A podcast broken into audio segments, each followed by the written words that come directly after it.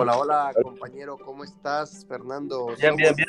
Bien, somos Latin American Designer en nuestro cuarto intento de grabar el podcast. Estamos esperando que entre Alejandro, que ya dos veces se ha emocionado grabándolo y se nos cae la comunicación a alguno de los cuatro. Y en el caso último se le cayó, se me cayó a mí la comunicación, lo que quiere decir que se cancela el podcast. ¿Cómo estás, Fernando? Cuéntamelo todo. Despertándome. Bajé acá mi, a mi mascota, mi perrito. Eh, y ahora está me despertó, tuve que bajar. Tuve que bajar porque quería ir al baño. Son las 8. 8 de la mañana. 8 de la mañana. Ah, bueno, ¿cómo, cuéntanos, vamos, mientras que se conecta Alejandro, que queremos saber cómo está la situación de España, que está tan grave. Cuéntanos un poquito cómo está el tema de, de Argentina y, y la cuarentena. La Argentina, la cuarentena, eh, hay gente que respeta y van, eso en todo el mundo, creo gente que no. Eh, ayer, por ejemplo, que era viernes, eh, mucha gente tenía que buscar eh, dinero en el cajero, así que hubo un mundo de gente, supuestamente. Yo no salí, así que yo no lo vi, pero sí digo por lo que vi en la, en la televisión. pero sí, se veía que en muchos lugares había mucha gente haciendo cola en los bancos para sacar respectivos. Y ahí calculó que el virus se va a disparar pero después eh, eh, hay bastantes, eh, ¿cómo se dice? los policías están parando por todos lados, están vigilando por todos lados, está el policía, está la prefectura. Ahí apareció, no. pensé que era, pensé que, el ruido pensé que era Alejandro. después no, seguía bastante bien por, por ahora. Yo, por ejemplo, estoy. Tengo todo, así que salgo cuando tengo que salir por comprar algo. se ha caído un poquito la señal, Fernando, pero está bien. Listo, ¿y cómo está ah. tu familia? ¿Cómo estás tú? Eh, bien, bien, bien, nosotros estamos bien acá. Sí, sí, sí. Eh, no sé cómo estarán en la casa de mi mamá, eh, que son un poco más, son unos cuantos, viviendo en la misma casa. Ahí, ahí se complica un poco más. Pero acá nosotros somos otros tres y acá me vive yo, mi señora, mi nene, y después abajo eh, tengo mi suegra y al fondo tengo a mi, cuñado eh, con la familia de él. Eh, pero nosotros estamos bien acá, no, no, el barrio bastante tranquilo, o sea, no pasa nada. Sí, sí, entiendo, qué bien. Bueno, nosotros acá en Turquía todavía no se entra a cuarentena. Yo estoy en cuarentena obligatoria en el sentido de que llegué a Turquía y pues que después de pasar por el aeropuerto debo estar en la casa ¿Cuántos eh, días? 15 eh, días. Si me encuentran fuera de casa, eh, me pueden llevar preso porque pues estamos en un mundo musulmán, ¿no? Entonces yo estoy acá en casa tranquilo. precisamente mañana se cumplan ya, se cumplen ya mis 15 días. mis 15 días, el, pero igual voy a transportarme, no, no se me cumplen los 15 días, me faltan como 3, pero voy a, espérame un segundo que... ¿Cuántos días son? ¿15 días? Hacemos un segundo que Alejandro dice que no le llegó la invitación. Estoy invitándolo de nuevo. Dale. Un segundo, listo. Ya. Eh, sí. No, no, pero ahorita me muevo de una casa a otra. O sea, vamos de la casa de la ciudad, vamos a la casa del mar, pero la casa del mar no tiene calefacción porque es para verano. Entonces solamente nos ah. quedamos dos días, pero nos toca prender la chimenea. Pero es, genial, la verdad es genial. Esta noche es genial. Eh, vamos a estar ahí un poquito cambiando de ambiente, cambiando de paredes, cambiando de... ¿Qué temperatura están ahí? Nosotros acá no, estamos, estamos en un clima bueno, un clima como de 5 grados, 5 o 6 grados de temperatura todavía es, es bueno. Se le pasa bien con esta temperatura. Ya cuando baja de cero ya, ya estás, aunque en, en el borde del mar hace mucho más frío. Eh, voy para el mar, em, el mar Mármoro, se llama el mar Mármoro, y es un mar bastante, bastante frío y llenísimo de, llenísimo, es un mar que cada metro hay una, ¿cómo se llaman estas, eh, estas que son transparentes? ¿Cómo se llama, Fernando? Una medusa. Eh, laguna. Ah, medusa. ah, medusa. Sí, hay una medusa como cada metro. Ah. Y, pero los turcos están acostumbrados a nadar con medusa, yo no. Eh, yo no me meto en ese mar ni loco. yo, yo, me voy a veces al, al, borde del mar a caminar y a salvar medusas, que las medusas eh, las, las, traen las, las traen las olas. Ahí apareció Alejandro. Hola. Apareció Alejandro. Hola, Hola Alejandro. Ya, te saludamos, Alejo. Espera, termino un poquito la historia de las medusas. Correcto. Estaba contando que en el orillo, en, la, en el borde del mar Mármaro acá, es un mar que está lleno de medusas, unas medusas transparentes blancas, ¿sí? Y eh, cada metro hay una, entonces ellos nadan con las medusas y las empujan así con el agua y todo, y están acostumbrados. El día que yo me metí y vi la primera, créeme que casi me dio un palo cardíaco. Y cuando fuimos en una despedida que me hicieron a mí, que alquilaron un yate y nos fuimos hasta el fondo del mar, eh, chévere, chévere. O sea, yo dije, bueno, en el fondo del mar pues, no se veían muchas medusas, no. Y yo me tiré, o sea, me hicieron tirar. Yo no quería tirarme porque me imaginaba, hay una, hay una fobia para eso, pero yo me imaginaba kilómetros y kilómetros de agua y me imaginaba animales gigantes que me iban a agarrar los pies, total, o sea, horrible. Y, y después, cuando me quedo mirando al lado, se me acerca una medusa grandísima, como de unos 60, ah. 70 centímetros de ancha. Mira, lo pueden usar como, como una bolsa. A mí no me alcanzaban, eso, a mí no me alcanzaban los pies. Y ellos, como son turcos y toda la vida se criaron al borde del mar, pues para ellos es muy natural nadar como si fuera una pinche piscina, pero no es una piscina, es el océano con todos sus misterios y animales raros abajo. Bueno, ahora que entra nuestro compañero Alejandro, después Alejandro. De la vez, vamos a intentar grabar el podcast, que ya va de seis minutos. Si supera los diez minutos, lo, lo, dejamos y continuamos, ¿vale? Hacemos un segundo podcast, pero ya no podemos seguir cortando podcast. Ahora estamos en el, eh, ya no es el grupo de podcast, sino de corta podcast. bueno, Fernando, retoma, retoma, por favor, de cero. Preséntate, estamos con Alejandro. Buen día, buen día Alejandro, buen día Ladmod. Buen día, familia. Eh, yo acá en Argentina, en cuarentena, descansando un poquito. Eh, igual con el movimiento estoy trabajando bastante. El último video me llevó un montón. Sí, la edición tres días, Alejandro. tres días, pero va bien, va bien y gustó mucho. no vi cuánto Oiga, Fernando, Fernando todavía no le, hemos, no le hemos puesto sobrenombre de radio. ah, no, no. Fernando, Fernando el profe, porque Alejandro ya tiene, Alejandro, eh, Clota Barbosa con Z, ya se quedó en Clota Barbosa con Z, ¿por qué? Porque cuando escribo Clota Barbosa, mi teléfono lo escribe con S, y ella siempre me regaña y me dice, Alex con Z, ahora Clota Barbosa con Z. Como me pasó con mi mami, que tenemos el grupo de oración, y eh, yo siempre escribo, yo escribo con la voz, pero el, el como quien dice, la secretaria de, de, Apple no escribe Dios con mayúscula. Entonces, siempre que le digo a mi mamá cualquier cosa, le digo, madrecita, si es la voluntad de Dios, con mayúscula. Eh, pero no me escribe Dios con mayúsculas, sino que después escribo con mayúsculas. Mi mamita se ríe mucho. Entonces, vamos a, vamos a presentar a Alejandro Alejandro con una foto que subió donde estaba súper, súper, súper photoshopeado así con los ojos que le brillaban y todo, se veía tan guapo que las chicas dijeron que si era Alejandro Benito o Alejandro Bonito. se llama, ahora, ahora tenemos a Alejandro Bonito que está hablándonos desde España y nos va a contar más o menos cómo está la situación allí en, en, en Elche, en Elche, España. Estamos en, en, la, en la cuna del zapato, en la cuna de los zapatos. Correcto. Y Alejandro, actualízanos un poquito cómo está la situación para ti cómo está para tu familia y luego cómo está para la zona donde estás y luego cómo está para España, así en escalas. Ok, ok. Bueno, lo primero, eh, un placer, eh, Fernando, un placer, mi querido Alex. y un placer a todos, a, los que nos escuchan, a todos los que nos escuchan. Bueno, eh, bueno como, como, como, hemos comentado en todos los anteriores audios, lo primero es como dar muchos ánimos. es que es el cuarto podcast. sí. cuarto, el cuarto. Sí, bueno, pero en fin, eh, lo primero eso es como dar mucho, muchos ánimos a todos, eh, mucha fuerza, porque creo que al final estamos en esto todos y esto creo que ha sido una cosa que nos va a unir a todos. Y lo segundo, que, que estamos intentando, y creo que es lo que mejor tenemos que hacer, mantener el sentido del humor, mantener la fuerza, mantener los ánimos, porque en este tipo de situaciones es lo más importante.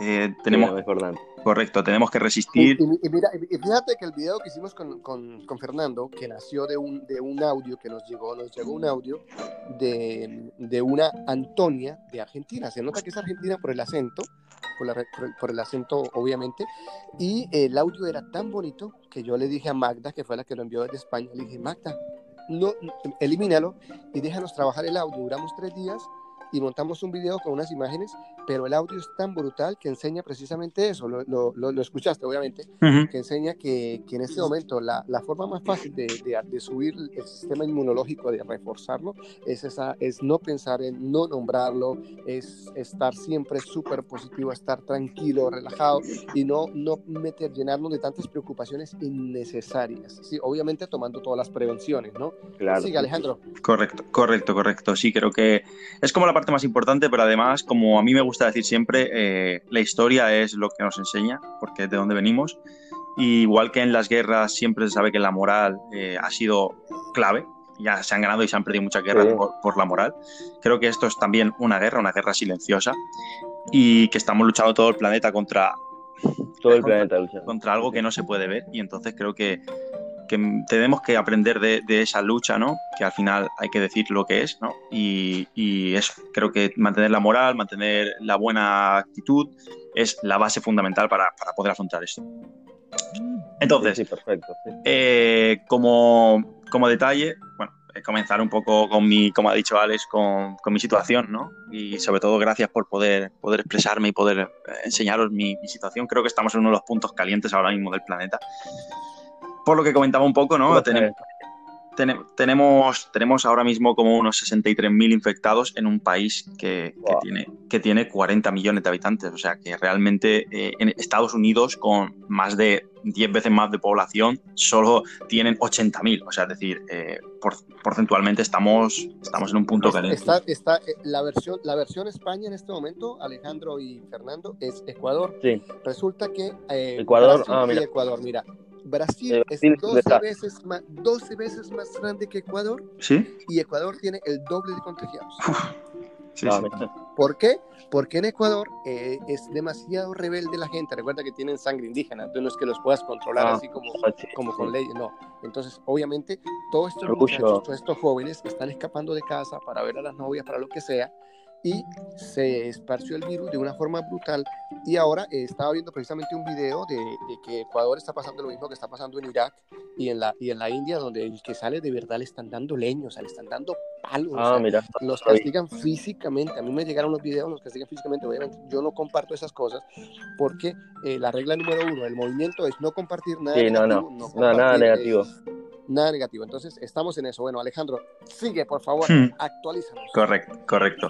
Bueno, pues después de los datos que al final son, son terribles, estamos ya en un 7 o un 8% de mortalidad.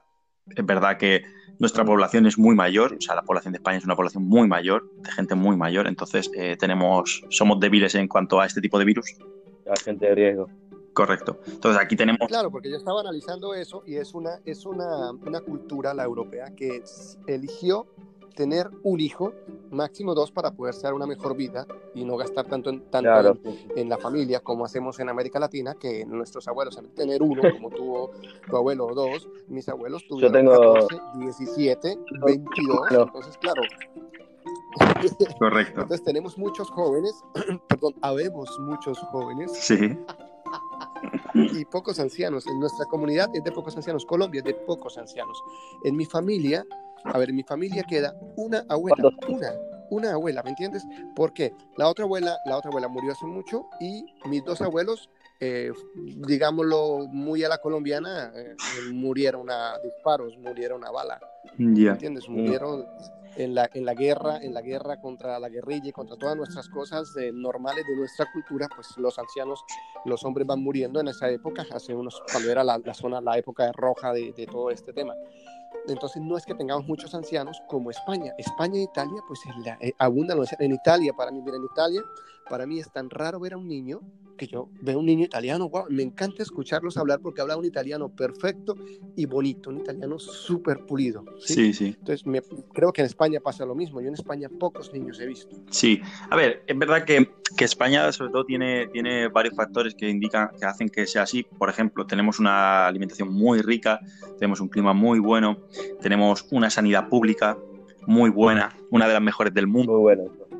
Entonces, eh, o sea, no son solo pocos factores los que indican que, tengamos. Ajá, y esto, esto también es para abrir los, los, ojos a América Latina. España con la sanidad pública de las mejores del mundo y mira cómo anda. Imagínate nosotros en nuestros países con esa paupérrima. Acá en Argentina se está preparando bastante bien. Sí, Argentina está bastante organizado, pero se está preparando, Colombia, sí, preparando mucho. digo, sí. Colombia, Todavía no tenemos muchos problemas, pero se está preparando.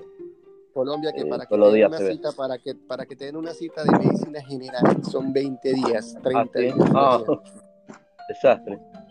No, acá Argentina, por ejemplo, por suerte está todo bien. En ese sentido estamos eh, de a poco preparando todo. eh, en la que es sanitaria, todo lo que es hospitales, todo el otro, están dando carpas, o sea, armando bastante. Todavía no tenemos muchos casos, porque somos, creo que son 500, 610 puede ser. Y Bueno, ahorita- ahorita estoy- 16 muertos. Ahorita acá, ah, perdón, perdón, Fernando. Acabo de invitar a Milton de Alemania y acabo de invitar a Rolando de, de Inglaterra para ver si se logran conectar porque no han podido. Y también eh, quiero invitar en, en el próximo podcast, porque en este no alcanza por el horario, eh, para invitar a, Sí. a nuestro compañero Antonio Ramos de El Salvador, que es el país que más se cuidó de casi todo el mundo, se podría decir. O sea, a nivel, a nivel planeta, es el único país que, de- el único país en el que se podría decir que lo controlaron al 99%. Creo que es el que Que escapó cerra- uno por cerraron la frontera. Cerraron, Cerraron la fronteras, frontera. cerraron aeropuertos, cerraron todo. El amigo Claro, mío- el tiene- amigo de muchos países venía hecho eso. Brasil, Acuérdate que el amigo que venía de Brasil de nosotros lo encerraron por un mes, está todavía, hoy lo están moviendo anoche, está trabajando Claro. fuertemente en el movimiento, por cierto, está dedicado al movimiento, él, él está armando el grupo de reclutamiento, ha reclutado más de 40 personas para el movimiento, ya armamos el segundo grupo, el, el- el grupo B, y ya armamos el grupo Sí, sí. C eh, con entrenamiento, tenemos un grupo de entrenamiento para entrar al movimiento ahora, donde la gente antes de subir al grupo B, antes de subir al grupo B, la gente va a ser entrenada de, de cómo se manejan los eventos, pues para que no metan las patas. Y eso es muy colombiano, no metan las patas. Es que así le dicen a las muchachas cuando salen embarazadas. Nosotros lo agarramos para todo. Entonces tenemos ahora eso de, de reclutamiento y yo obviamente me, me queda un poquito pesado, pero he, he analizado que los grupos pequeños de menos de 100 personas me funcionan más, son más interactivos. Entonces creo que vamos a terminar teniendo eh, el grupo A, el, el grupo A, que es el que tenemos inicialmente. eh, hay un porcentaje bastante alto, casi de un 25% de inactivos que lo vamos a eliminar.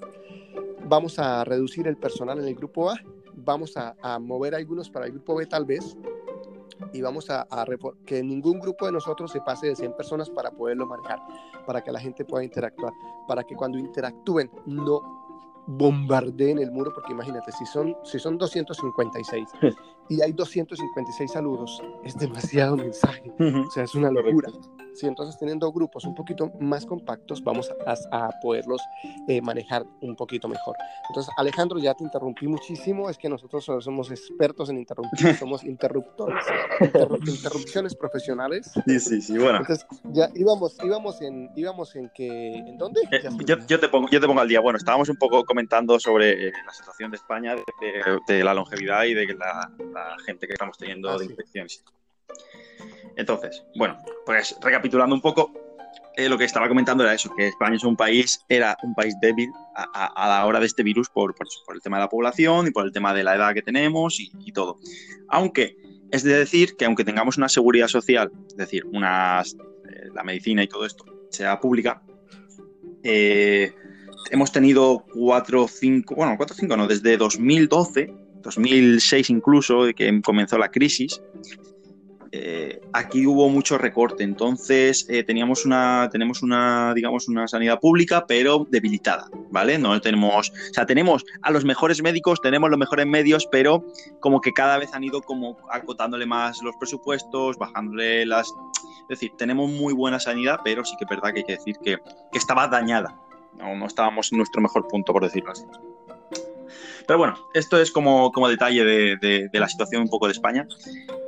Eh, Oh, Alejandro, me encantaría que nos contaras un poquito eh, aquella misión que estás haciendo, lo que estás haciendo tú por apoyar toda la, la causa de, de salir de esto, apoyando a lo que es, eh, bueno, ya te dejo que cuentes tú solo. Sí, sí, sí. A ver, bueno, eh, comento un poco que, bueno, yo soy una persona muy comprometida con mi, con mi sociedad, con mi pueblo, con mi zona. Y siempre estamos trabajando para hacer algo, lo que sea, aunque sea poco. Siempre tenemos, por ejemplo, un club de fútbol en el que ayudamos a gente con problemas y, con dificultades económicas. Siempre estamos trabajando con asociaciones. Nos, nos gusta, ¿no? Es algo que en mi familia eh, siempre estamos concienciados. Tenemos una conciencia bastante alta porque, bueno, nos gusta, ¿vale? Es algo que está dentro de nuestro ADN, por decirlo así. Eh, bueno, cuando, comentó, cuando comenzó todo esto, tenemos... Es una familia filantrópica. Sí, podríamos decirlo así. Además, creo Sí, que... sí, sí, esa es la palabra. creo- Solamente la estaba- Llevaba 20 minutos pensando. Claro, correcto. Comprendo que Alex ha conocido a mi familia, aparte de mi familia, ya creo que puede dar, genial, espectacular. puede dar algo de, de fe. Y bueno, eh, cuando comenzó todo esto, tenemos un conocido aquí en Elche, uno de nuestros amigos, que es una persona, bueno, él sí que es un filántropo porque realmente tiene dinero y lo utiliza en ayudar a las personas. Tiene varias asociaciones en las que ayuda a niños desfavorecidos, gente que no puede pagarse las operaciones. Y bueno, ju- junto con él nos ofreció, cuando comenzó todo esto, él comenzó a exportar eh, mascarillas para, para eso, para empezar a, a ofrecer en centros de mayores, hospitales y tal, pero comenzó a tener problemas para recibirlas, empezaron a tener problemas, empezaron a desaparecer mascarillas de los pedidos, bueno, fue todo un jaleo. Y el hombre este se puso en contacto con nosotros, ya que nos conocía y sabíamos que éramos personas que conocemos la industria, y comenzamos a fabricar nosotros mascarillas, ¿vale? Todo esto fue un Mm, proyecto bueno. fue, fue un poquito complicado al principio porque no teníamos, eh, digamos, estructura, estábamos en medio de un estado de alarma, por lo tanto no, había, no era fácil movilizarse, las empresas empezaban a cerrar. Y bueno, tomamos la decisión de, de coger el toro por los cuernos y hacerlo todo, digamos, que es una expresión muy española, y Hablando, hablando del toro por los cuernos, acuérdate que te comprometiste conmigo en enviarme los archivos, aquellos ya explicados. ¿Quién está haciendo sí, creo que Fernando, sí, sí. Te va a tirar la oreja. Mi perro está con- jugando. No, Jesús. Mi perro está jugando con una bot- una. Ahora somos está. en el podcast. Sí, sí, sí, sí, sí. Ok, sigue, papi. Entonces, Bueno, y, y como comentaba, eh, empezamos, comenzamos con todo este tema de, de, bueno, este pequeño, digamos, asociación que hemos montado nosotros para, para ser como, digamos, aparte del Estado, porque no estamos contados ni con el Estado ni con nadie, directamente nosotros mismos a fabricar mascarillas. Pero bueno, comenzamos a, a tener un poco ese tacto porque mi- la verdad es que es una experiencia que debe contarse porque creo que es muy importante y para muchos países os va a servir de ayuda porque nosotros llevamos ocho días, pero han sido, o sea, ocho o nueve días, pero han sido intensos a no poder más.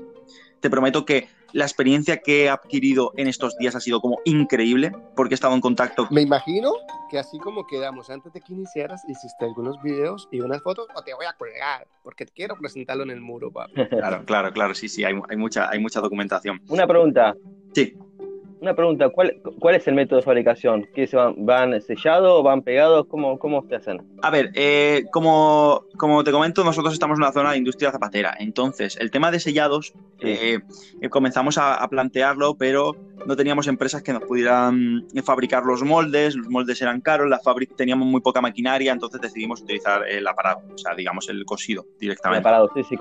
Sí, sí, sí. Sí, sí. Sí, sí, sí. directamente porque hemos planteado diferentes métodos de fabricación mientras que hemos seguido, pero claro, la cosa fue, nosotros esto nos llegó hace 8 o 9 días, esta iniciativa. Eh, lo que pensamos fue, ¿paramos tres días a planear y a estructurar o tiramos hacia adelante? Entonces decidimos que eso es muy español, tirar hacia adelante, es decir, no pensamos en métodos, no pensamos en nada, pensamos, tenemos materiales, tenemos mascarillas, tenemos herramientas, tenemos maquinaria, a hacer Claro. mascarillas. Cortar y a parar, cortar y a parar. Correcto. Entonces sí que es verdad que durante los días fuimos informando sobre materiales, sobre procesos, sobre artículos y tal, y hemos ido un poco, poco a poco, perfeccionando el método. ¿Qué ha pasado con todo? ¿Cuántas personas? Dime, ¿Cuántas personas? ¿cuántas personas? No sé, ahora mismo podemos ser cerca de unas 300 o 400 personas con, Guau. con más de, más de 20 fábricas de la zona. O, o sea, es decir, porque por eso digo que me gustaría contar esta historia bien, porque creo que es una historia que se merece contarla desde el principio hasta el final, para que conozcáis la experiencia, la experiencia real de lo que ha sucedido. ¿Vale? Entonces, para ser, para ser lo más metódico y lo más conciso, voy a tratar de, de como ponerlo en un plano muy exterior y luego iré profundizando dentro de los diferentes capítulos, ¿vale? Porque digamos que lo primero que sucedió fue que eso, nos llegó este chico, nos ofreció la, la posibilidad de, de sus medios y de su dinero a personal para empezar a fabricar mascarillas y, y artículos de sanidad sobre todo, porque todo esto ha comenzado porque tenemos amigos en sanidad. O sea, todo esto ha comenzado por eso. Este hombre tenía amigos en directores en, en ciertos en centros y hospitales, yo tengo amigos en sanidad, vamos a ver la, la situación y comenzamos, ¿vale? Y comenzamos a trabajar. ¿Qué pasó con todo esto? Que todo esto ha ido como evolucionando. Nosotros tratamos de ponernos en contacto con las autoridades, mm, las autoridades estaban desbordadas, no nos daban información, nos pasaron directamente con las autoridades, digamos, policía, guardia civil, ejército y todo eso. Y nos comentaron que estaban también desbordados y que comenzáramos a hacer lo que fuera, que siempre que estuviera dentro de unos mínimos, porque es verdad que España eh, no, bueno, España no, el certificado europeo de, artículos, es decir, el que homologa los artículos, lanzó gratuitamente eh, la información de, cómo fabricar mascarillas y cómo hacerlo con los procesos ah, de, certificación. Entonces, eso nos ayudó mucho para encontrar los materiales, encontrar los procesos y comenzar a fabricar. Vale, hasta ahí bien, teníamos las mascarillas, o sea, teníamos los procesos, teníamos los materiales, teníamos todo, pero claro, necesitábamos poder, necesitábamos, digamos, difusión, porque al final lo que nos hemos dado cuenta es que nosotros no hemos buscado, por eso es un poco lo que te comentaba Alex, que tampoco hemos hecho como demasiado publicidad, porque no queremos esa difusión, porque esa difusión nos quita concentración.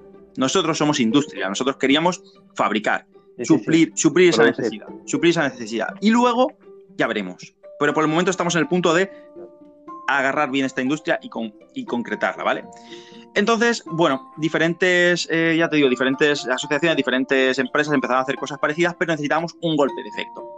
Y a raíz de ahí fue cuando yo, bueno, y mi padre sobre todo, que es uno de los encargados de, esta empresa, de empresa, la empresa Pedro Miralles de España, se puso en contacto con el jefe y decidieron cedernos las instalaciones, y ya no cedernos las instalaciones, sino poner en marcha su maquinaria de contactos, de empresas. Y claro, cuando reacciona uno de los buques insignias de la empresa y de España, entonces todos van detrás, porque es verdad que había otras empresas fuertes que habían iniciado ya como Callahan Adaptation, como otras empresas fuertes que nos hicieron que fuera muy fácil que nuestro jefe o que, Pedro Miralles iniciara. Es decir, ya, ya veía gente, pero a raíz de que Pedro Miralles y estas grandes se iniciaron, las pequeñas se vinieron con nosotros. Por eso también es un poco lo que quiero decir de mi experiencia, nuestra experiencia de cómo ha funcionado todo, quién debe arrancar esto. Deben arrancar la gente que de verdad tiene ese poder, esa autoridad, por decirlo así, aunque es una autoridad moral, simplemente, porque él no puede mandar a otras empresas a fabricar. Pero si tú sabes que el más grande está fabricando, tú dices, ah, pues, oye, el ejemplo. correcto. Entonces, gracias a, eso, de verdad que lo agradecí. Además, cuando hablé con mi jefe, se lo agradecí personalmente y él me dijo, no, no me des las gracias a mí, la gracia es vuestra, porque habéis iniciado todo esto, ¿no? Al final ellos nos han puesto la industria, pero la verdad es que ha sido todo un, ha sido todo un conjunto. Yo creo que ha sido todo un conjunto. Entonces, bueno, la situación, la situación estaba clara, teníamos a grandes empresarios dispuestos a fabricar, teníamos materiales, pero em, comenzamos con el tercer eh, o el segundo problema más fuerte, que fue la distribución. ¿Qué hacemos con ese material? Es decir, lo entregamos al Estado, lo entregamos a autoridades, lo entregamos a sanidad, ¿qué hacemos? Eh, no sé si conocéis que España es un país corrupto. Es decir, el, el, Latinoamérica. Tranquilo, nosotros, toda la, la, parte de la patria, de la madre patria, nosotros heredamos en cada país, heredamos un pedazo. correcto, correcto, correcto, correcto. Un pedazo de un lado.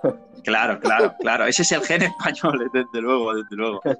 Somos, somos, somos un país corrupto a no poder más. ¿Por qué? No por, no por nada, porque hay gente muy buena, pero el problema es que las autoridades y, las, y las, las instituciones están hechas de tal manera que permiten la corrupción, es decir, están creadas para hacer trampas. Entonces, ¿qué pasa? Que si yo las envío al gobierno, van a pasar por más de 40 manos, 50 manos antes de llegar a la sanidad. Si yo envío mil, esto es... Además hay un, hay un chiste, además para meterle un poquito de humor a, a este podcast, ¿no? Creo que al final, como hemos dicho, tenemos que tratar de ser lo mejor. Hay un chiste muy gracioso de España, de España que dice, que dice, agente, hemos bueno, no, dos agentes de policía diciendo, agente, hemos localizado un alijo de droga de 40 kilos. Sí, claro, señor, ese alijo de 20 kilos será localizado. Y el siguiente dice, sí, ok, esos 5 kilos los guardaremos a todo recaudo. Es como, es así, o sea, es decir... Eh, espera, espera, me haces acordar de cuando yo fui, antes de entrar en el mundo de la zapatería, fui ayudante de carpintería, por eso sé el tema de puedo realizar las maquetas y, sé manejarlas sin fin y todo esto, y puedo realizar maquetas de suelas, porque todo el conocimiento simplemente es conocimiento. Entonces, estando de, de ayudante, el jefe mío, que se llamaba Don Juan, Don Juan estaba en una escalera arriba y me dijo, páseme el concejal. y yo no entendía, que páseme el concejal yo con el concejal, digo, pues el serrucho. sí, sí, sí, sí, sí.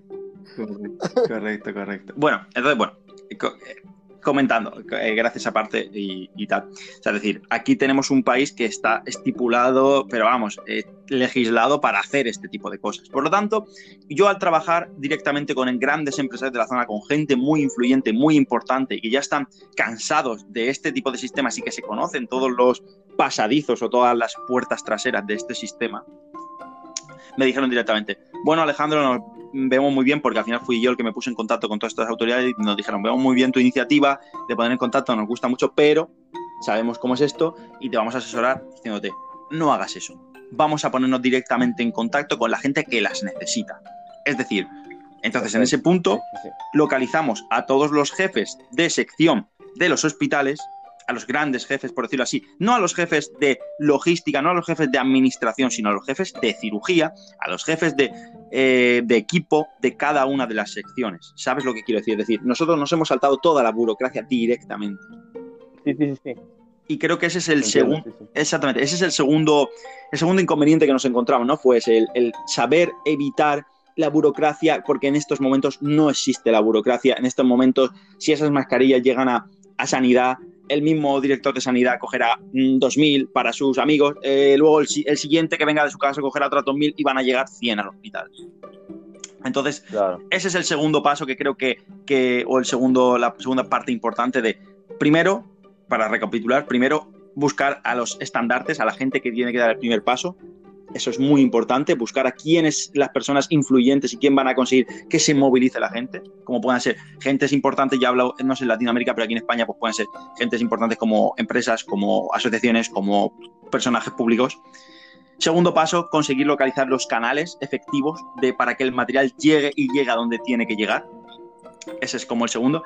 Y el tercero, tener en cuenta que cualquier persona o sea, ahora mismo hay una desesperación, la desesperación es muy mala y nos hemos encontrado con el tercer problema que es que roban el material. Que el material, o sea, las mascarillas que hace meses eran trozos de papel que nadie quería, hoy en día valen más que el dinero. Mm. Entonces. Pregúntale. Sí. Pregunta, Alejandro. Sí. Eh, ¿Qué material se usa para las mascarillas? A ver, para las mascarillas nosotros estamos utilizando un material tipo de base celulosa, pero es verdad que lleva una especie de acabado, una especie de tratamiento para ser parte, eh, o sea, que no sea transpirable, ¿vale? O sea, un poco impermeable, pero tampoco hasta el punto, ¿vale? Tiene una cierta impermeabilidad. Pero sobre todo base de celulosa. No se pueden utilizar o, o tejidos, ¿vale? O digamos, hablamos eh, telas o hablamos cualquier tipo de tejido, pero no se pueden utilizar eh, tipos de sintéticos o tipo eh, derivados del petróleo. Hablamos de poli, polipropilenos, sí, sí, sí, todo ese tipo de cosas. No, no, de, no son aconsejables, ¿vale?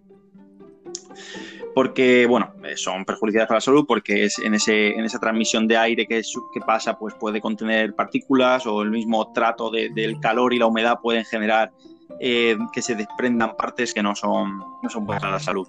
De maneras, sí que es verdad que cuando que, que Correcto, tenéis que entender que, como le comenté a Alex, ahora mismo yo estoy desbordado. Ahora, ahora, ponme cuidado. Mira una cosa con el tema de los materiales, ¿no? Eh, como hemos estado haciendo mascarillas por interno, nosotros pasamos unos moldes a los muchachos del equipo del grupo, ¿sí? ¿Y, y qué? Y esto, estas mascarillas, eh, bueno, me preguntaron el tema de los materiales, algunos lo realizaron con con, eh, con, con de, textiles hasta ciertos materiales que permitían y que había la forma de respirar, ¿no? Porque obviamente sí, tiene, que haber una, eh, tiene que ser transpirable y a la vez que sea, que sea un poro que permita transpirar. Y me escribe de, de, Estados Unidos nuestra compañera de Kansas, que por cierto se le dañó el teléfono, así que lleva cuatro días desconectada del movimiento, pero oh. está, ahora que lo reemplace, pues ya entrará. Y me dice, Alex, yo quiero hacerlas en piel. Le dije, no, ¿cómo se te ocurre hacerlas en no. piel? Bueno, así fue. Pero estando, estando buscando el tema, encontré tapabocas en piel y le mandé a ella. Claro, en piel, pero tendría que tener un filtro o algo aparte. Claro, a ver, la, hicieron en la parte de adelante perforados, muchos perforados, y en la parte interna tienen unos filtros que se cambian. O sea, espectacular. Y yo dije que no, ¿me entiendes? O sea, que yo nunca digo que no. Claro, pero tipo bolsillo. Siento súper bonita en la cara. Yo digo una cosa, que va a haber una, va, va a haber una parte estética, algo que tenemos que adoptar, a, adoptar la humanidad. Bueno, como moda, los como chinos, lo, y son, son las los chinos tienen mucho eso. Por eso, son las orientales usan o sea, mucho eso de tener dibujitos. Por eso los tapabocas se van, van a ser una parte de nuestra vestir por un tiempo. Entonces vamos a tener que desarrollar. Nosotros como diseñadores, mi hermano ya lo está haciendo, mi hermano Andrés que es diseñador y tiene todos los, todos los equipos, ahorita pues le cerraron la empresa por la cuarentena, pero ya está sacando los moldes y todo para presentar. Un tapabocas elegante, sí, un tapabocas elegante que tenga los filtros internos que se cambien, sí, para no tener que salir como si fuéramos todos doctores, todos médicos en cirugía. bueno, sigue compañero Alejandro. Alejandro. ¿Ya? Se salió Alejandro. Voy a volverlo a invitar. un ah, sí, se salió, se salió. ¿Por qué se cayó Alejandro? Y, se, cayó Alejandro, pero porque se le cayó la llamada. ya, lo, ya lo invité de nuevo. bueno, nosotros acá estamos ya eh, arreglándonos para irnos para la casa de la playa al menos para poder ver el mar de la ventana, porque puede ser la casa de la playa, pero seguiré en la, en la cuarentena. Dame un segundo, Fernando. Y bueno, Fernando, cuéntanos un poquitito mientras que entra nuestro, nuestro invitado especial del día, eh, que es el que nos está contando esta maravillosa historia. Oye, de verdad que nosotros, eh, por lo menos a nivel de... Sí, Hola, Alejandro, bienvenido de nuevo. Menos mal que teníamos el clase de, el clase de Fernando, se cancela. Estamos hablando de que mis hermanos están metidos también en el tema de las mascarillas y mi hermano está, José, mi hermano José, que es bueno del movimiento que todos lo conocen ustedes, José, él está distribuyéndolas, entonces él las está consiguiendo y las está vendiendo al, al, al precio de como de 30 centavos de dólar. ¿Me entiendes? Para que la gente pueda adquirirlas, para que la gente pueda adquirirlas. Entonces mi hermano está haciendo eso porque hay mucha gente que está especulando y obviamente aquellas que son profesionales con, la, con los filtros y todo, pues valen un poquito más, pero la mínima de seguridad eh, las, la, la, la, están redistribuyendo muy económico, muy económico y así se ocupa todo el día mi hermano. ¿Qué material usan, coach? Eh, no, ¿Qué material usan? Eh, no, no, las está vendiendo las originales, las, las que ya vienen de así. ¿Por qué? Porque afortunadamente la esposa de mi hermano es jefa, es jefa de una de las, de las clínicas o hospitales más, más fuertes, más grandes y más ah. estructurados de América Latina que queda en Colombia. Y ella, por medio de ella, eh, se, se, consiguió una distribución de, de originales. Entonces, Estamos ah, distribuyendo originales a precios que de verdad, o sea, para de verdad ayudar, no para especular y no para volverse ricos como lo están haciendo algunos, ¿sí? Pero sí hemos ayudado muchísimo. Mi hermano ha entregado muchísimas, pero no tanto, o sea, muchísimas desde nuestro punto humilde y sencillo de vista, ¿no? Como Alejandro que está haciendo una cosa brutal. Sí, sí, sí. sí, sí, sí, claro, claro, exactamente. Eh, bueno, como os decía, yo estoy ahora mismo desbordado porque eh, como pusimos un par de vídeos, pero tampoco mucho, simplemente para que la gente supiera que había gente que estaba haciendo algo, eh, los vídeos llegaron a como a dos o tres millones de reproducciones eh, y fue una barbaridad porque nos llamaban todos los días de todos los sitios, de todas las partes de España, pensando que las estamos fabricando para venderlas. no, no es así, nosotros estamos fabricando directamente para donar. Nosotros estamos donando, ahora mismo tenemos unos números en torno a 80.000 mascarillas fabricadas. O sea. En ocho días, imagínate. Nosotros, mi hermano, cuando dije bastantes, esto no, no superaba la, claro. las 1800. Claro, claro. claro. 80 mil, Dios santo. ¿Y hasta cuándo les van a permitir fabricar? Porque entró esta nueva ley de la nueva ley de. Sí, todavía no ha entrado, todavía no ha entrado. Estamos todavía un poco viéndola, pero sí, nos han dicho ya como que tenemos 10 días, 5 o 6 días como máximo, 10 días tope para fabricar lo que podamos como, como locos, porque no sabemos lo que puede pasar a partir de ahí. Eh, no, no es una ley, o sea, sí, como tenemos como en España tenemos como diferentes estados, sí, correcto. Y tenemos estado, ahora mismo estamos en estado de, alarma o de emergencia. Y, y luego el siguiente sería estado de excepción, que el estado de excepción es prácticamente como de guerra, excepto ciertas cosas. Entonces te, te, pueden, si estás trabajando, te pueden quitar la empresa, pueden, pueden, entrar a tu casa, como y cuando quieran. O sea, pierdes todos los derechos, todos. Entonces, eh, eso, en ese punto en el que estamos, pero sí que tengo que decir que aunque el Estado ha tardado mucho en reaccionar, ¿me oyen? Oh. Sí, vale, vale, eso. Vale, pues eso tengo que decir que aunque el Estado dado mucho racional y ha sido súper lento, es decir, eh, ha comenzado ya a poner todas las patronales de España a fabricar y hay como a lo mejor, pues eso, un gran número, pero un gran, gran número de empresas, pero a nivel, digamos, nacional, hablamos a lo mejor que igual tienen como mil o dos mil empresas fabricando ya material sanitario a niveles eh, muy, muy altos. Pero bueno, es, Oye, pero una cosa, nos has hablado de mascarillas. Correcto, sí, sí, ¿Y qué esto, esto venía un poco al hilo de que esta gente sigue haciendo todo tipo de material, pero eh, es para el Estado. Entonces ahí se pierde el control y nosotros queremos como ser, ser como la parte eh, B, la puerta para cubrir los huecos que nadie va a poder cubrir, ¿vale?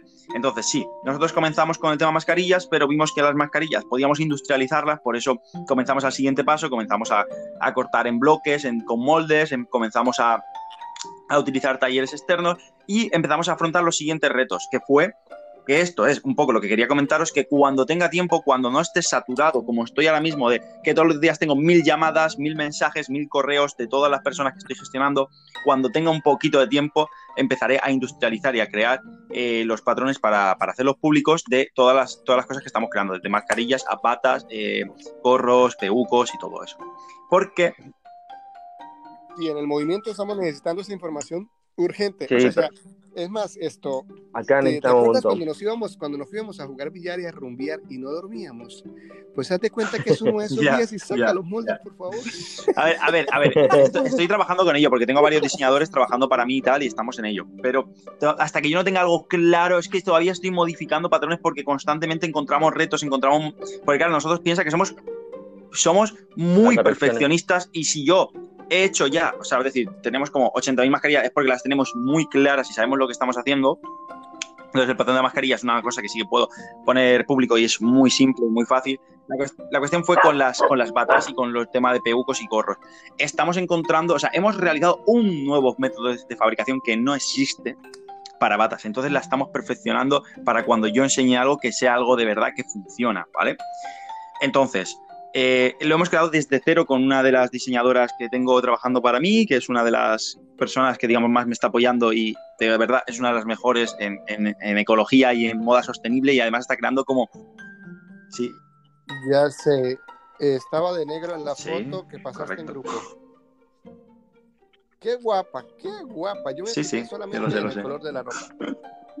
sí, lo sé, lo Yo también. Y bueno, eh, bueno, como, como, comen- como comentaba, eh, bueno, estamos en contacto con, con gente muy buena haciendo algo de verdad que, porque el patrón lo que estamos haciendo es un patrón muy simple, muy simple de una pieza, solo tiene una pieza como, como ropa, entonces evitamos todas las costuras prácticamente, como, como que estamos haciendo algo como muy bueno y que se puede cortar ah, de forma en máquinas pequeñas, o sea, estamos realizando una forma, digamos, un desarrollo nuevo, entonces por eso nos está costando tanto, ¿vale? Es decir, cualquiera puede poner y bajarse una vaca- un- industrialización de una bata de, de, digamos, de medicina y puede verla y, y hacerla y ya está, pero nosotros estamos creando algo desde cero, por eso estamos trabajando tanto en ello, ¿no? Y bueno, como comentaba, estamos haciendo esto, tenemos aproximadamente unas mil batas, pero claro, eh, como no, nosotros no paramos, no paramos de... de- de- Alejandro, espera, espérate. ¿Qué le pasa? Es que estoy aquí con Apo, con Apo, mi, mi compadre aquí, compañero de cuarentena. Y le cuento, es que Alejandro está haciendo más de 80 mil mascarillas para España. Y por favor, dígale que mande dos para nosotros. Sí, sí, sí, sí. No, yo, nosotros aquí conseguimos a Sí. última hora en una ferretería. En una ferretería conseguimos unas mascarillas porque ya se nos habían acabado y, y pues para poder salir ahorita precisamente que vamos a salir para desplazarnos hacia la zona de playa y nos toca salir por una scorchatoia, en italiano se dice scorchatoia, un atajo, nos toca por puros atajos porque en, en Turquía, no, porque van a prender un policor, hermano, un trogo, palo de café. Embriago. No, espera. Entonces, eh, en la scorchatoia porque en Turquía en este momento lo único que tienen prohibido Alex, el audio, el audio, el audio. Se escucha mal, ¿eh? Se escucha mal, se escucha bajo. Ya, ahora sí. Ahí está. Vale. Les de decía que en Turquía eh, las prohibiciones son sencillas. Mezzo, pero. Eh, basta, basta. Eco, es que me están sirviendo acá un- una medicina. Eh, una medicina que se llama Angeli, crema di cioccolato al alcohol. un Oh. Entonces, bueno, en esta casa, como, como habrán escuchado, aquí se, se maneja el idioma italiano únicamente. Aquí no se comprende ni, ni español ni turco. Así que no nos podemos hablar en nuestros idiomas natales. Nos toca en un tercer idioma que es el italiano. Bueno, pero está muy bien que puedas interaccionar con él, aunque sea en ese idioma.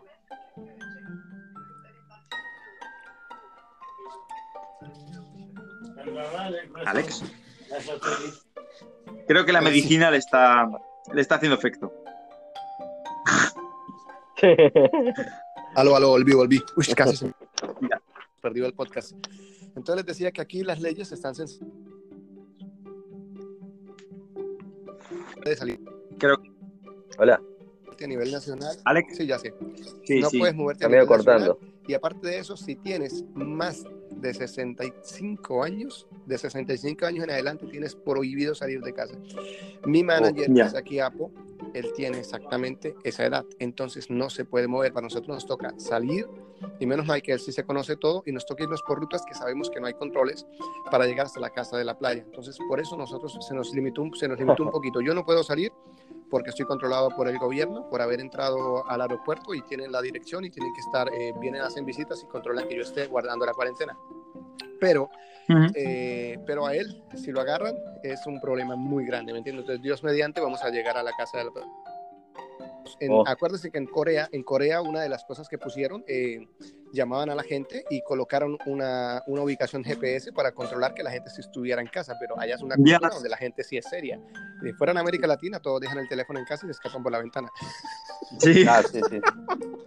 Bueno, Alejandro, y entonces sigamos en las, en las cositas, en las cositas, las batas. Por la Correcto, pulsera. correcto, sí. Eh, bueno, que como os decía, nosotros seguimos, hemos con las patas hicimos lo mismo. Cuando pasamos las mascarillas, conseguimos, eh, digamos, tenerlas per- perfecto, industrializarlas, conseguir un buen flujo de, de fabricación. Entonces, apartamos esa parte y yo ya, digamos que yo estoy en la parte de desarrollo, por decirlo así. Yo soy el que está llevando el proyecto, todo el proyecto de desarrollo, de gestión, de proveedores, de logística. O sea, ahora mismo estoy yo únicamente con todo esto y todo lo demás, cuando es industrialización, ya pasamos a las, a las empresas, ¿no? Las dejamos directamente a las empresas trabajar. Entonces, ¿qué pasó? Que cuando empezamos con la bata, pensamos en hacer algo muy simple, muy fácil, muy rápido. Eh, bueno, como eso, trabajamos el patrón, desarrollamos el patrón, pero eh, nos encontramos con un limitante de producción. Es decir, te- teníamos una limitación de producción muy grande porque podíamos fabricar como unas 500 co- con dos máquinas Teseo. O sea, Teseo, dos máquinas de corte automático. Sí, pues con dos máquinas de corte automático hacíamos sí, una producción de, por máquina, 250 batas al día en un turno eso, de 7, pero 8 horas. ¿cuántas, ¿cuántas capas de material para cortar? Claro, cortábamos como 8, ocho capas a la vez. Ah, 8 incluso más. Incluso. Claro, ahora mismo, ahora mismo. Ah. Dime. ¿Desperdicio hay mucho? No, no Desperdicio, tenemos ¿hay mucho desperdicio de porque los sobrantes los estamos utilizando para, para hacer los peucos y los gorros. Claro, claro. ¿A la mascarilla? Bueno, Claro. nosotros, yo voy a pasar este, Ah, este listo. podcast Sí. en especial a mis amigos de industriales de México. En algunos soy socio, en otros soy dejado, eh, porque Sí. sé que allí van a poder organizar algo así a este nivel, mientras que bueno, en Colombia va a ser un poquito más complicado, es un poquito más, más pequeño todo. Y bueno, Alejandro, síguete. sí, te- te- Sí, Me gustaría yo, yo de en todas maneras estoy en el tiempo que tenga, ya sabéis que estoy dispuesto y para ayudar a cualquier empresa y cualquier logística de cualquier país para, para poder apoyarlos, ¿no? Entonces, bueno, como os comentaba, ahora mismo estamos cortando a 20 capas, ¿vale? Cada, cada corte que se realiza, cada bata se corta a 20 capas, ¿vale? Entonces ya Mm. estamos, estamos, porque hemos ido buscando como los límites de nuestras máquinas, de nuestras cuchillas, bueno, en fin. Eh, Nosotros somos profesionales y sabemos qué hacemos, entonces estamos como testeando para que la gente que ya viene ya esté industrializado, no tenga que pensar cuántas capas pongo y esto no. Nosotros ya decimos, esto es así, así, así, así. ¿Vale? Claro. Entonces, ¿qué pasó? Que comenzamos mientras que seguíamos, porque como digo, nosotros no paramos, nosotros no es, ah, tenemos un problema, paramos y lo descubrimos nosotros. Seguimos y vamos buscando el problema. ¿Qué pasó? Que cuando Claro, Claro, en- pensamos quién podía digamos. solucionarnos este problema. eh, hablamos con industria textil, la industria textil estaba saturada porque estaba trabajando, digamos, casi a tope para, para, para pedidos propios, entonces ahí nos costó encontrar. Entonces pensamos, ¿qué industria está parada ahora mismo y puede solucionarnos este problema? Y pensamos, "Ah, pues ala, los sillones, los que están haciendo sillones, los que están haciendo coches, los que están haciendo todo esto. Entonces, entonces nos pusimos en contacto Claro, con varias sí. Claro, nos pusimos en contacto con varias eh, empresas de la zona y encontramos varias de para todo este tipo de que fabricaban sofás, sillones, camas y todo esto, en las que tienen máquinas de corte automático de la marca Zoom con un tablero de corte de 3 metros por 4 metros, con dos cabezas. Es decir, eso era una puta, sea, perdona por la palabra, pero era una maravilla. Era una auténtica, una auténtica maravilla. Perdona el vocabulario, no sé si hay niños, entonces tengo que cuidar mi vocabulario. ¿vale? Y, y bueno, con, es- con esto ya los encontramos, o sea, nos pusimos en contacto como ayer ya empezamos a desarrollar el patrón con ellos y ellos sí que nos van a aumentar la producción, no sé, una bestialidad. O sea, nos dijeron ayer que van a cortar en rollo continuo, porque nosotros no podemos contar en continuo, estamos cortando, digamos, eh, pieza a pieza. Por eso lo de 20 capas, porque hacemos como eh, planchas y esas planchas luego las utilizamos para cortar. Ellos van a cortar a continuo Sí, sí, y puede ser que aumente la producción, pues no sé, ima- ima- imaginaros, o sea, es decir, ellos puede ser que nos, nos pasemos de, de 500 al día a 5.000 al día. Wow. Claro, claro. Entonces, Wow. bueno, todo esto es, es como el proceso hasta en el punto en el que estamos ahora mismo. Eh, nosotros ya vamos a dejar de fabricar para montar un centro, un centro de logística, para, organizar y estructurar toda la logística que tengo en marcha, y si es simplemente una logística, porque es que estamos viendo que estamos desbordados y, que yo tengo que estar centrado en la logística, yo tengo que dejar ya de fabricar para comenzar a estructurar todo esto y, cubrir todo lo, lo que podamos. Y nada, bueno, pues esto es un poco es un poco la situación que tengo actualmente. Estamos enfrentando este proyecto como con la mayor ilusión que podemos, desde luego. Y bueno, no sé, o sea, ya digo, como empezaremos a lanzar esta información pública y empezaremos a mandar patrones y, y formas lo antes Sí, posible. estaría, estaría bueno para estaría bueno para poder Correcto, hacer todo eso acá en Latinoamérica. Eh, buscar gente para que lo haga, o sea, copiar de lo que están haciendo para que Sí, necesitaría, Acá también acá, porque acá todavía se- falta todavía como Hay gente que lo hace, pero- seis días para que alcances a grabar un poquito de, de material de lo que es el, el proceso. Sí, el proceso como para que Sí. para poder aportar un poquito más. eh, que, Sí, sí, los procesos están Claro. todos ya grabados. O sea, están grabados ya. Yo podría subir el material sin problema. Lo que pasa es que cuando lo haga, cuando lo haga quiero que sea Ah, el correcto. Es decir, hay una cosa que a mí me gusta. o sea, ¿Tú por qué si, eres tan si sabemos que es una? Sí, sí. Tienes que, ¿cómo es que dicen los españoles? Echar para adelante. ¿Cómo es que dice? ¿Cómo es que dice? Sí, sí, sí, sí, sí, correcto, correcto. El- Si funciona para Pero, arriba, pero claro, pero luego puede haber modificaciones y no me gustaría como estar enviando modificaciones, pero obviamente lo que es el sistema, hay, que hay, hay, hay un trabajo previo antes de empezar a lanzar la fabricación. Hay que empezar a localizar empresas, localizar eh, sectores a cubrir y tener claro todo eso antes de comenzar a fabricar. Obviamente hay que empezar ya a fabricar y ya cualquier cosa que se pueda fabricar, cualquier patrón que tenga la gente puede empezar a fabricarlo, pero creo que a nivel de la gente que realmente. Claro, claro, correcto. Pero a, el a nivel de la gente que realmente quiere hacer algo efectivo y que si pueden localizar y gente que tenga medios y quiera ayudar, eh, sobre todo lo importante es comenzar con la estructuración. Es decir, dónde lo vas a fabricar, qué empresas van a estar eh, pendientes y dónde se van a distribuir esas, esas, esas mascarillas. Y muy importante, qué personas están implicadas en esos proyectos. Porque cuidado que, como ha dicho Alex, la especulación nos la hemos hablado ya, Claro. y está siendo el mayor problema ahora mismo. O sea, están robándonos material, estamos entregando material a los sitios y lo están vendiendo luego los mismos trabajadores de allí. O sea, es decir, está siendo un auténtico desastre. Entonces, muy Claro. importante, muy, muy, muy, muy importante los canales de distribución, saber dónde se distribuye ese material, que sea efectivo. Creo que es mucho más importante que fabricar. ¿Para qué quieres 100.000 mascarillas si se las van a quedar o las van a vender o la... No, hay que ser efectivos, hay, hay que atajar el, Claro, no. el problema de raíz, en el sitio donde se necesita. Entonces creo que ese es como el paso más importante que deben dar cada uno en sus países. Localizar, saber dónde son necesarias al 100%, dónde esas mascarillas van a estar utilizadas al 100%, dónde hay gente que está comprometida y a la que se le puede ayudar, porque cuidado, estamos en momentos de desesperación y la gente en desesperación es muy, muy, muy peligrosa y hay que saber con quién tratar, cómo tratar y de qué forma tratar. Creo que es como la parte que yo más me, me he enfocado. Nosotros hemos trabajado, hemos apartado ya a muchas personas del proyecto y eso es una lástima y es una parte muy triste de todo esto. Sí, papi, lo comprendemos. Bueno, Alejandro, la verdad que estoy Sí, muy contento que de haber podido hacer este podcast. Esperamos la información.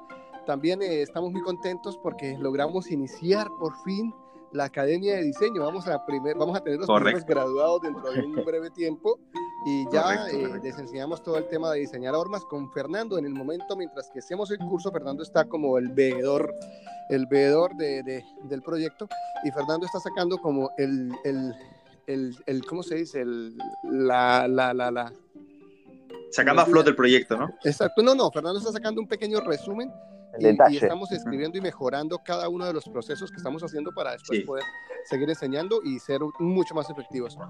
Desde luego, el, el, trabajo de Fernando está siendo, o sea, eh, chapo.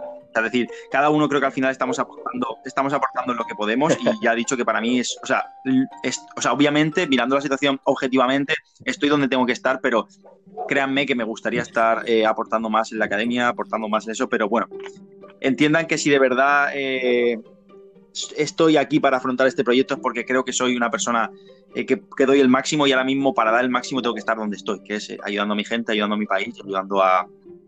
Sí, sí, sí. Sí, tienes que estar cuidando a la, correcto, correcto. gente. Y además porque tengo la posibilidad y soy una persona que soy capaz de movilizar aquí a esta gente, soy capaz de... Porque yo no soy una persona que puedan torear, o sea, yo cuando llego a un sitio y, le, y me dicen, no, mira, va a venir esta a participar y tal, ¿quién es? ¿Cómo es? O sea, yo soy una persona muy... Cuando entro a trabajar soy muy duro, soy muy eficiente, soy muy... Muy recto, muy ¿vale? muy correcto, correcto, correcto. Bueno, chicos, ha sido un placer, verdadero placer haber estado en este podcast con ustedes. Yo tengo que escapar ya, voy saliendo para lograr llegar a la casa de Mar, a ver si cambiamos un poquito el color de las paredes. Ahora con las medusas. y me piden que lleve el pasaporte. Ya estoy echando el pasaporte. Una, una, una. Escola. Bueno, hermano. Entonces les envío un fuerte abrazo. Pero un gusto, Alejandro. Que, que, Dios te cuide, que estemos, eh, que estemos salvos, sanos, que Dios bendiga nuestros hogares, nuestras casas, que, que la protección esté ahí por sobre todas las cosas y, y, seguir ayudando lo más que podamos. Les envío un fuerte abrazo aquí de Turquía, eh, donde nunca pensé llegar este año. Era el último, el último país que tenía proyectado llegar, pero aquí me puso Dios y gracias a, gracias a él, pues al menos tengo un chef aquí al lado mío que que me, que me tiene, me, tiene, me, me va, va wow, a Aldo Chef. Bueno, muchachos, un fuerte abrazo para los dos y para todo el movimiento. un abrazo, Alejandro. Igualmente, un placer. Y Alex. Dale, los quiero muchísimo, amigos. Un fuerte abrazo. Vale. Y seguimos en chao, chao. American Designers. Chao. Gracias. Chao.